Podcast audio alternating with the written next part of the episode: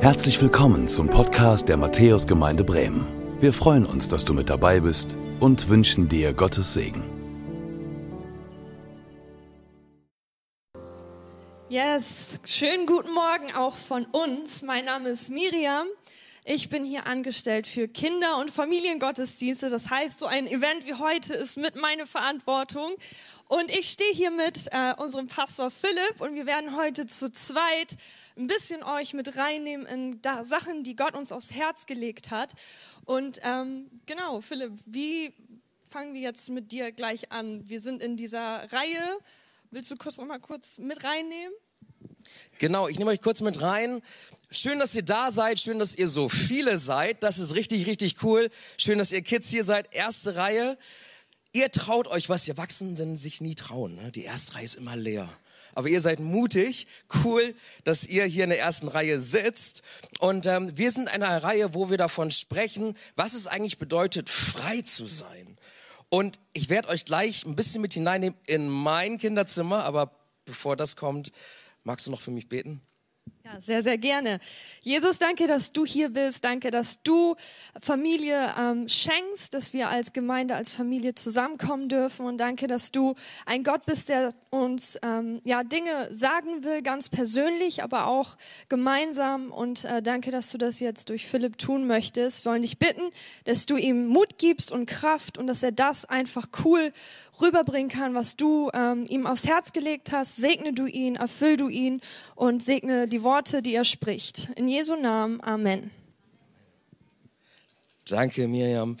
Und ähm, ja, also ich muss sagen, der, die Danke auch an die Band für die Songs. Der Adler-Song, der läuft bei uns hoch und runter. Äh, und bei dem Adler-Song hebt unser kleiner Franz immer ab und fliegt durch die Gegend. Also flieg, flieg, flieg und stopp. Und beim Stoppen lacht er sich immer kaputt. Also das ist echt herrlich. Also äh, diese Songs, äh, die machen einfach Spaß. Ja, danke, dass ich zu euch ähm, sprechen kann heute. Und ähm, heute soll es darum gehen, wem oder was wir eigentlich Raum geben in unserem Leben.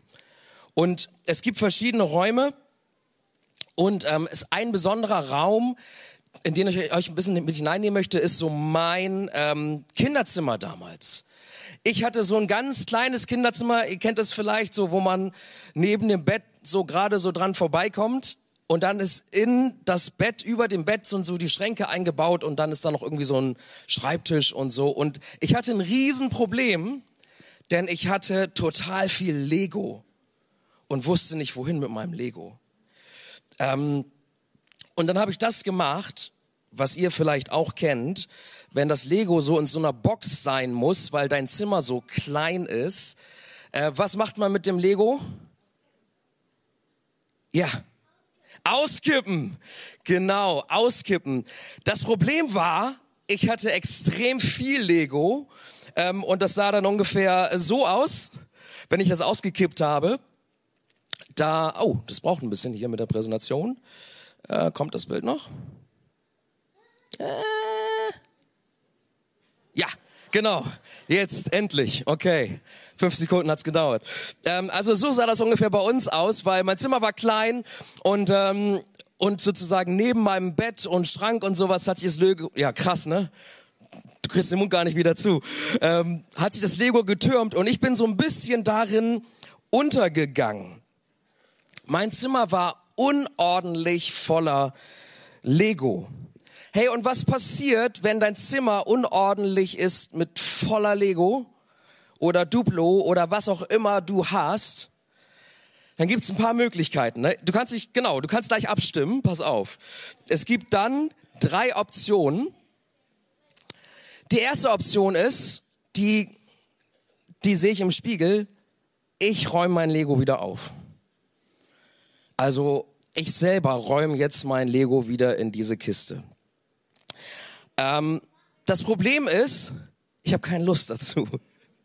Ich weiß nicht, wie es euch geht. Wer hat Spaß beim Aufräumen? Oh, da melden sich einige. Sehr gut, sehr gut. Eltern, sehr gut. Aber also, wenn ich so überlegt habe, habe ich Lust zum Aufräumen, habe ich gedacht, nee. Also, das stimmte mit meiner Work-Life-Balance nicht überein als Kind damals. Ich war zu busy mit dem Spielen, da passte Aufräumen einfach nicht rein in meine Work-Life-Balance. Ging, ging nicht. Also die erste Option selber, nee, war irgendwie doof, ne? Die zweite Option sieht so aus. Papa kommt oder Mama kommt und räumt auf. Das Problem ist, Papa hat auch keine Lust zum Aufräumen. Mama hat erst recht keine Lust zum Aufräumen. Und äh, bei uns war das so, ich weiß nicht, wie es bei euch ist, aber wenn Papa und Mama kommen mussten zum Aufräumen, dann hat das Taschengeld gekostet. Oh, krass, ne? Ja. Ja. Also, wenn Papa kommt, wird's teuer. So. Wie teuer? 500 Euro? Nee, so teuer war es nicht. Aber, aber es hat schon so zwei Euro gekostet. Einmal aufräumen, ne? Aber überleg mal, wenn du jeden Tag aufräumen musst, ja, das läppert sich. Also die zweite Option, Mama kommt, Papa kommt, ah, das, das, das war irgendwie auch doof, weil teuer. Die dritte Option, äh, wer kennt Marie Kondo? Okay, einige kennen Marie Kondo. Marie Kondo ist so eine Expertin für Ordnung, hat eine eigene Netflix-Serie, kommt aus Japan. Die dritte Option hätte ja sein können, wir fliegen Marie Kondo ein und die räumt für uns auf. Das Problem ist, wenn Marie Kondo kommt, ey, die ist auf Netflix. Das heißt, Marie Kondo ist richtig teuer und Marie Kondo kommt aus Japan. Wer weiß, wo Japan ist? Einige. Wo ist Japan, Hugo? Ganz auf der anderen Seite der Welt ist Japan, genau. Also das dauert lange, bis Marie Kondo da ist. Und ähm, es wird auch noch teurer, als wenn Mama oder Papa das machen. Also was tun mit der Unordnung? Also wir als Familie haben uns für Option 4 entschieden. Wisst ihr, was Option 4 ist? Wir sind umgezogen. Genau, wir sind einfach umgezogen, weil das hat sich nicht mehr gelohnt aufzuräumen. Wir sind einfach umgezogen. Also das ist Option 4. Hey, und ähm, in der Bibel gibt's ein Vers und dieser Vers spricht so ein bisschen über dieses Thema der Unordnung in unserem Leben und wie wir mit unseren Räumen in unserem Leben so umgehen. Ich lese den einmal vor der steht in Galater 5, Vers 13. Für die, die jeden Sonntag herkommen, die wissen, dass wir in Galater 5 gerade unterwegs sind, in der Bibel ähm, so gerade unterwegs sind. Und da steht, ihr aber, Brüder und Schwestern, seid zur Freiheit berufen.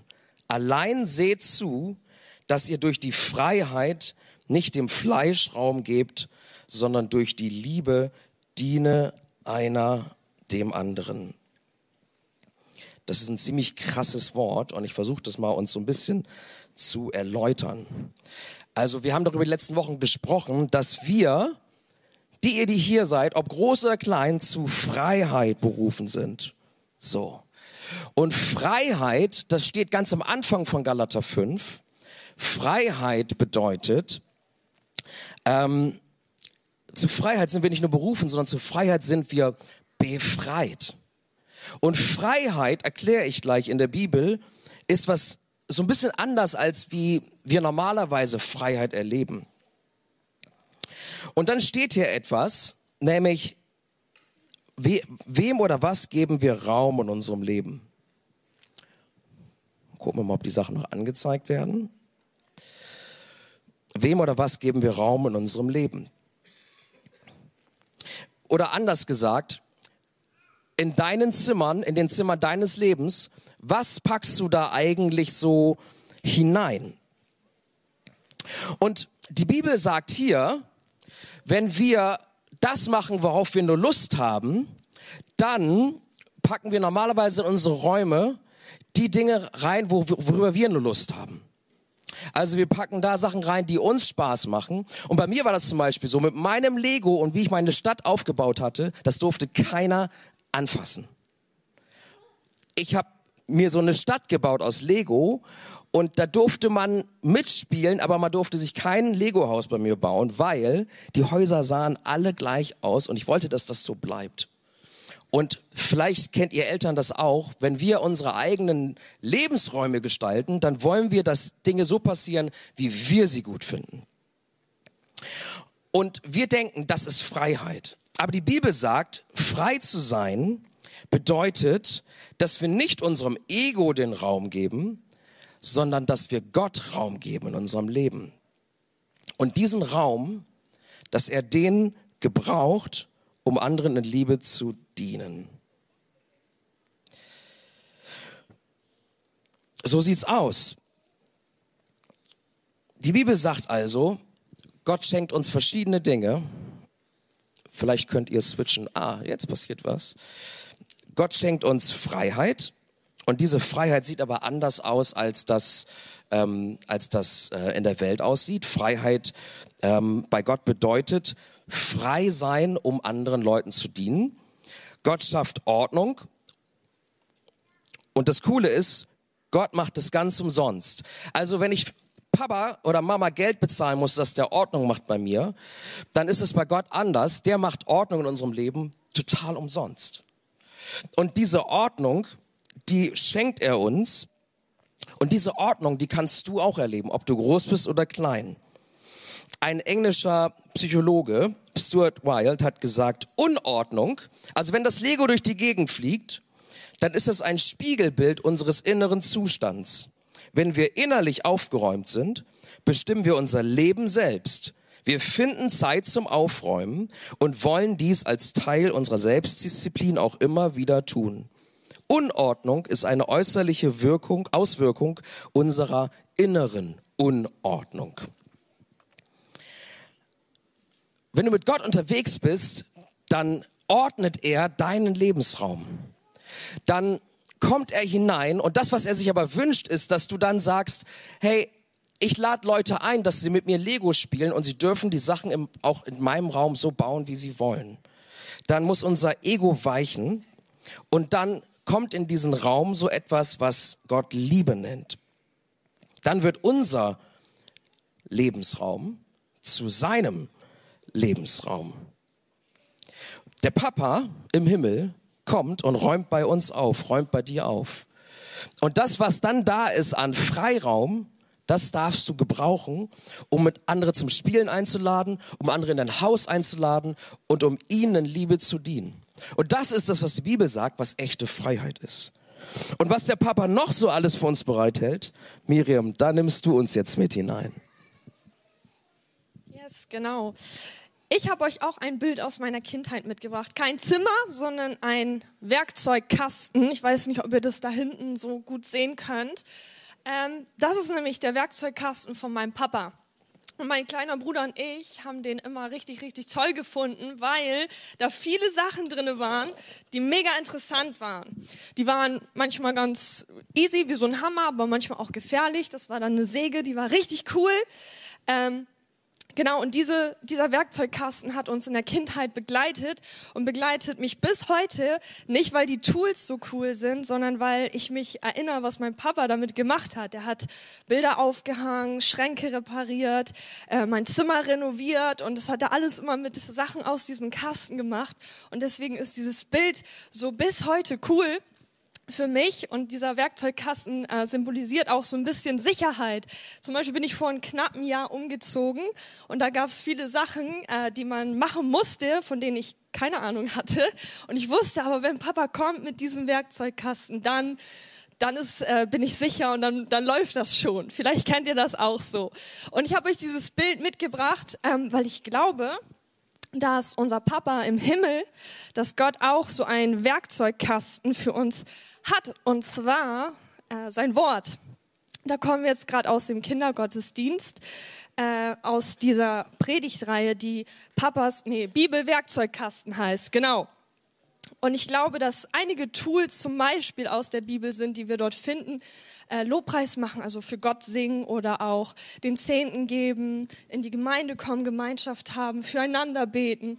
Äh, wir haben so Werkzeuge wie Prophetie oder Vision. Und ähm, genau, was auch cool ist, ist das, was der Papa daraus macht. Also nicht nur die Tools, sondern wie mein Papa damals es schön gemacht hat für uns oder es etwas repariert hat, so macht auch Gott durch seinen Werkzeugkasten, durch die Tools, die wir in der Bibel finden, macht er es schön für uns in unseren Räumen im Leben. Er repariert Dinge, er kreiert vielleicht ganz, ganz neue Sachen, baut Dinge auf. Ähm, das tut er und das ist richtig cool. Und ich habe euch jetzt mal so ein paar Verse mitgebracht, um euch zu zeigen, dass Bibel-Werkzeugkasten keine Idee ist, die ich irgendwie habe, sondern die wir tatsächlich so in der Bibel auch finden. Ja, da haben wir den ersten Vers. Muss mal eben. So. Jesaja 55, Vers 10. Da lesen wir nämlich: Denkt an den Regen und den Schnee. Sie fallen vom Himmel und bleiben nicht ohne Wirkung. Sie tränken die Erde und machen sie fruchtbar alles sprießt und wächst. So bekommt der Bauer wieder Samen für die nächste Aussaat und er hat genügend Brot zu essen. Genau so ist mein Wort. Es bleibt nicht ohne Wirkung. Sondern erreicht, was ich will und führt das aus, was ich ihm aufgetragen habe. Also wir lesen hier äh, Saat und Ernte, Sachen wachsen, äh, gedeihen und genauso ist Gottes Wort in unserem Leben. Es wachsen Sachen, es ähm, gedeihen Dinge. Habe äh, das Wort bewässert. Ah, cool, jetzt sieht man es. Jetzt die zweite Stelle, Jeremia 23, 29. Ich, der Herr, sage euch, mein Wort ist wie ein Feuer und wie ein Hammer, der Felsen in Stücke schlägt. Also hier wirklich, mein Wort ist wie ein Hammer, ist wie ein Feuer. Äh, also benutzt Gott auch oder benutzt der Schreiber hier auch das Wort Hammer als Werkzeug. Und der letzte, dein Wort ist wie ein Licht in der Nacht, das meinen Weg erleuchtet. Das lesen wir im Psalm 119. Und wir haben ebenso cool von Ben und äh, Angela gehört, wie sie den Kids die Geschichte von Josia erzählt haben. Und Josia, das haben wir ganz kurz gehört, das war ein König, der hat äh, das Wort Gottes gefunden, das haben sie für sich entdeckt. Und was darauf passiert ist, sie sind aktiv geworden und haben sauber gemacht, haben Ordnung gemacht. Also in dem Text äh, ganz zusammengefasst ist in der zweiten Chronik, da lesen wir, acht Jahre alt war Josia, als er König wurde, und er regierte 31 Jahre zu Jerusalem und tat, was dem Herrn wohlgefiel und wandelte in den Wegen seines Vaters David und wich weder zur rechten noch zur linken. Im achten Jahr seiner Herrschaft fing er an, also mit 16, obwohl er noch jung war, den Gott seines Vaters zu suchen. Und im zwölften Jahr, das war so ungefähr, wo das Schriftstück auch gefunden wurde, äh, Juda und Jerusalem zu reinigen von Opferhöhen und den Ascheren, von den Götzen und gegossenen Bildern, also von Fake-Göttern. Gottes Wort äh, reinigt und ordnet. Das lesen wir äh, in der Story von Josia. Das ist auch richtig cool. Ähm, das Werkzeug, was ich euch heute mitgebracht habe, was auch so mit jetzt in den Kindergottesdienst fließt, das ist die Vision. Genau. Was ist eine Vision? Eine Vision ist ein klares Bild von etwas, was Gott in Zukunft tun wird. Es spricht für sich, steht für sich und das ähm, ist Vision. Und das finden wir zum Beispiel bei Abraham oder bei Mose. Bei Abraham ist es, hey, ähm, du wirst ganz, ganz viele Nachkommen haben, wie Sterne am Himmel und Sand am Meer. Vielleicht kennt ihr diesen Vers. Oder Mose, wo Gott sagt, hey, das Volk wird frei sein in dem versprochenen, in dem gelobten Land. Vielleicht kennt ihr die Geschichte eher. Aber wir sehen, Gott gibt Vision im ersten Teil der Bibel und ähm, tut es auch noch heute. Das glauben wir, denn wir glauben, dass wir einen Gott haben, der damals und heute und auch in Zukunft derselbe ist. Er ändert sich nicht und er möchte mit uns in Kontakt kommen, möchte uns Vision für unser Leben, für unsere Gemeinde, aber auch für zum Beispiel jetzt unseren Bereich, den Kindergottesdienst geben. Und so habe ich mich auf den Weg gemacht und habe Gott einfach mal gefragt, hey, äh, was möchtest du hier eigentlich tun? Und dann habe ich angefangen hinzuhören. Und das war kein, von heute auf morgen kommt jetzt äh, das Bild und wir wissen jetzt, wo es lang geht. Äh, ich habe das am Anfang geglaubt. Also ich habe mir eine Woche genommen und habe gesagt, jetzt mache ich das neue Konzept für den Kindergottesdienst. Das war letztes Jahr im Februar. Habe mich hingesetzt und dann ganz schnell gemerkt, nee, eine Woche reicht nicht aus. Es braucht Zeit, dass sich so etwas entwickeln kann. Es braucht Zeit, dass es gesund wachsen kann. Und wir immer wieder auch fragen, Gott, ist das wirklich das, was du sagst, was du willst? Äh, und müssen so ein bisschen aussieben vielleicht. Und so war ich äh, ein Jahr unterwegs, habe mir Gedanken gemacht, habe Leute mit reingenommen, habe den Vorstand mit reingenommen, mein Team mit reingenommen.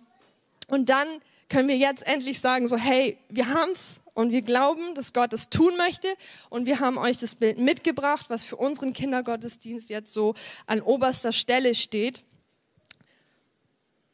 Genau, aus dem Würfel strömen leuchtende Kids. Das ist die Vision.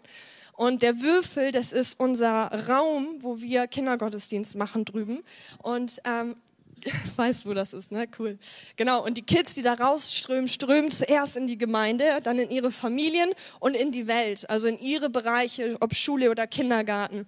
Und das klingt jetzt vielleicht so ein bisschen vage, okay, Kinder, die leuchten, hört sich cool an, denken die einen. Die anderen denken vielleicht, okay, wie sollen das aussehen? Also wir glauben, dass Leuchten entsteht durch persönliche Begegnung mit Jesus. Wenn Raum geschaffen wird, dass Menschen, dass Kinder Gott begegnen, kommen sie so äh, zum Leuchten und stecken damit andere an. Und da haben wir auch ein Vers, auf dem die Vision so äh, fußt. Das ist nämlich in Markus 10 bis 3, äh, 13 bis 16. Da ist äh, eine Versammlung, Jesus predigt, ganz viele Leute sind da und da sind auch Leute, die wollen Kinder zu ihm bringen. Und da lesen wir, und sie brachten die Kinder zu ihm, damit er sie anrühre. Die Jünger aber fuhren sie an. Als es aber Jesus sah, wurde er unwillig und sprach zu ihnen, lasset die Kinder zu mir kommen und wehret ihnen nicht, denn solchen gehört das Reich Gottes. Wahrlich, ich sage euch, wer das Reich Gottes nicht empfängt wie ein Kind, der wird nicht hineinkommen. Und er herzte sie, legte die Hände auf sie und segnete sie. Das ist der Vers, auf dem diese Vision so aufbaut. Also Kinder dürfen zu Jesus kommen. Wir wollen die Räume dafür geben. Wir wollen die Menschen sein, die ihn, die Kids zu ihm bringen und nicht die, die, äh, die irgendwie dazwischen kommen. Und wir wollen, dass äh, Gott unsere Kinder segnet und er sie herzt. Das lesen wir hier bei Luther. In anderen Übersetzungen steht umarmen. Also Jesus hat die Kinder wirklich lieb und möchte sie nah bei sich haben und traut ihnen Dinge zu, legt ihnen die Hände auf, segnet sie. Und das wollen wir ähm, machen. Genauso wie Abraham und Mose das Bild hatten und losgegangen sind, so haben wir jetzt dieses Bild und wissen vielleicht nicht genau, wie und wann das so passieren wird, aber wir glauben, dass Gott gut ist und dass er auch heute noch Wunder tut und äh, Menschen zum Leuchten bringt und da die Mittel und Wege hat. Und weil wir das glauben, wollen wir mutig und entschlossen vorwärts gehen als Team ähm, und diese Version einfach wahr werden lassen hier in unserer Gemeinde. Genau, wir wollen auch, ähm, für, um diese Vision zu erreichen, wollen wir äh, Tools benutzen, also auch wieder Werkzeuge, wie zum Beispiel Werte. Wir haben vier Werte, an denen wir uns immer wieder orientieren wollen. Wir wollen Familienkirche, das, äh, worauf wir auch stolz sind, worüber wir uns freuen dass hier jede Generation vertreten ist, wollen wir auch nutzen, weil wir glauben, äh, Familien stark machen, Kinder gemeinsam im Glauben großziehen, aufziehen. Das ist was ganz, ganz Wertvolles, was Gott uns hinhält und wir wollen das ergreifen. Genau. Ich habe noch ganz, ganz viel mehr dazu zu sagen und zu schreiben und das habe ich auch gemacht. Äh, ich habe mir Zeit genommen, ähm, das einfach mal runterzuschreiben von dem, woher wir kamen, zu was ich so erlebt habe meine letzten drei Jahre hier und wo wir jetzt hingehen. Und wenn ihr wollt, könnt ihr jetzt euer Handy zücken und euch das runterladen oder auch gleich hinten an unserem Stand äh, ausgedruckt abholen, weil ich glaube, es ist cool, wenn ihr denkt, hey, das interessiert mich irgendwie, da will ich mehr drüber wissen, äh, euch das durchzulesen, damit wir alle wissen, wo es hingeht und diese, diese Einheit und diese Gemeinschaft, ähm, ja, in der unterwegs sein können. Für uns als M-Kids ist der nächste Step sozusagen, äh, alte Strukturen aufzubrechen, also die Teams neu zu ordnen. Da wollen wir gabenorientiert arbeiten, gucken, wer kann wie investieren zeitlich äh, von den Gaben her und wollen da uns anpassen. Wir wollen eine neue Gruppe aufmachen, weil wir ganz, ganz viele Kids haben und es kommen noch welche dazu und das ist richtig cool. Und deswegen wollen wir aus zwei, wollen wir drei Gruppen machen. Ähm, wir wollen das anpeilen, ab Sommer, also nach den Sommerferien, diese neue Gruppe für sechs bis achtjährige an den Start zu bringen. Dafür braucht es noch viel Vorbereitung, aber wir glauben, dass Gott das schenken wird, dass er Mitarbeiter schenken wird und die Räumlichkeiten und alles, was es dazu braucht. Und vielleicht sitzt du jetzt hier und denkst, okay, cool, gut, dass ihr das macht. Ähm, Next Steps hört sich auch gut an, aber ich kann mit Kindern, Kinderarbeit jetzt nicht so viel anfangen. Und ich hat eher das angesprochen, was Philipp gesagt hat und denkst, okay, Gott Raum geben, das hört sich cool an, das hört sich nach etwas an, was ich tun will. Oder mein Raum ist ziemlich unordentlich und ich möchte Gott da reinholen. Das ist vielleicht ganz, ganz unterschiedlich. Und ich möchte jetzt zum Ende einfach äh, euch Zeit geben und äh, Gott einladen, euch ganz, ganz persönlich zu zeigen, was euer nächster Schritt, euer Next Step ist, ob das Aufräumen ist oder reinlassen oder ob es vielleicht auch ist, ähm, ein Schritt mit uns in diese Richtung äh, des, unserer Vision zu gehen. Und ähm, ich werde jetzt einfach beten und Gott einladen, also seinen Geist einladen, weil wir glauben, dass er heute auch noch spricht. Und du darfst einfach deine Augen zumachen, du kannst deine Hände falten, du kannst sie auflassen, wie du möchtest. Wir im Kindergottesdienst sagen immer, man kann so beten, wie man möchte, auch im Handstand, weil das Wichtige ist, dass wir mit Gott reden. Und das wollen wir tun. Und dann ähm, gehen wir weiter in den Lobpreis. Es wird jetzt ein bisschen Stille geben und ich werde am Ende dann nochmal beten und lad euch ein, da einfach Gott reinzulassen und zu fragen. Jesus, danke, dass du hier bist. Danke, dass du ein Gott bist, der spricht.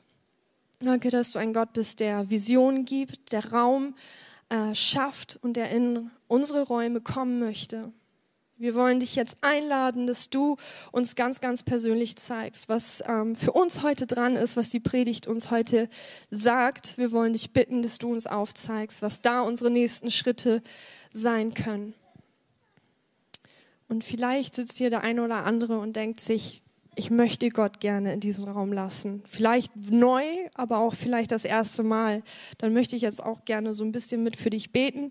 Oder wenn du denkst, hey, mein Raum ist sehr chaotisch und ich wünsche mir, dass jemand kommt und aufräumt, möchte ich jetzt auch noch mal kurz für dich beten. Und dann gehen wir ähm, in den Lobpreis. Also kann die Band ruhig schon mal nach vorne kommen. Jesus, du siehst, unsere Herzen, du siehst unsere Räume und du weißt, was jeder Einzelne braucht. Und ich möchte dich bitten für die, die sagen, hey, komm in meine Unordnung, komm in mein Herz. Ich möchte dich als mein Papa erleben. Die möchte ich segnen, Herr, mit Begegnung, mit Räumen der Begegnung, ob das hier oder zu Hause ist oder gleich im Kirchcafé.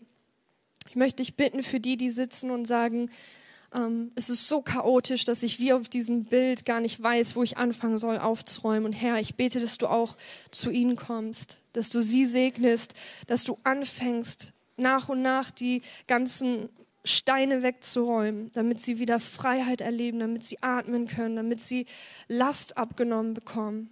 Und Jesus, ich danke dir, dass du das tun willst. Ich danke dir, dass du das getan hast und dass du es auch in Zukunft tun möchtest.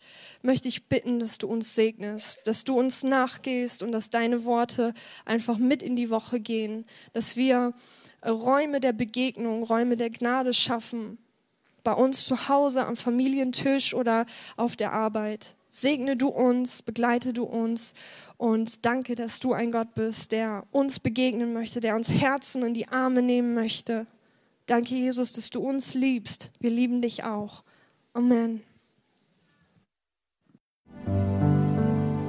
Danke fürs Zuhören. Wir hoffen, dass du heute inspiriert und ermutigt wurdest durch Gottes lebendiges Wort. Unser Gebet ist, dass es viel Frucht bringt. Weitere Infos findest du unter www.matthäus.net.